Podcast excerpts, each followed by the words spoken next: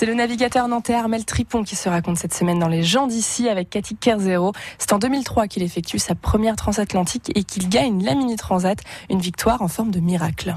Il y avait un cargo qui était au mauvais endroit au mauvais moment et donc on se croise. C'était trois quatre jours avant d'arriver sur le sur le sur le Brésil à Salvador de Bahia où je m'étais accordé un peu plus de sommeil que d'habitude et là je me réveille avec un bruit de, de tôle froissée, un bruit de moteur et je sors de la cabine et là je vois une énorme muraille et j'étais euh, bord à bord avec un bateau, un cargo. Donc ça frottait Et ça frottait, donc c'était le bruit de nos, nos, nos coques qui se frottaient. Et et là, c'était un cauchemar parce que je me suis dit, ça y est, c'est fini, quoi. La course est pliée, euh, et donc j'observe mon mât, et en fait, je me rends compte que le mât euh, ne touche pas le bastingage, voilà, parce que le bateau est gité, donc penché de l'autre côté, et euh, du coup, euh, j'observe et je me dis, bah là, pour l'instant, tout va bien. On, On se se frotte, croisait, on se frotte l'un à l'autre sur 150 mètres, la longueur du cargo. Mais euh, pour l'instant, euh, il se passe rien. Je ne bouge pas et je suis resté assis dans mon cockpit tremblant. Et Ça doit voilà, durer on très, très séparés. longtemps, Ça a ça. duré une éternité.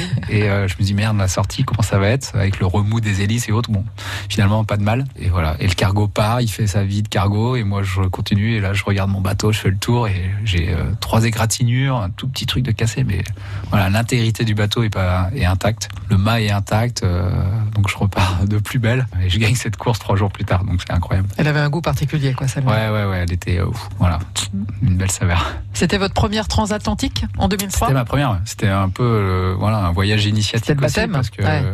parce que la mini transat c'est c'est la seule course finalement euh, où on part seul sans communication extérieure. On n'a pas de téléphone satellite.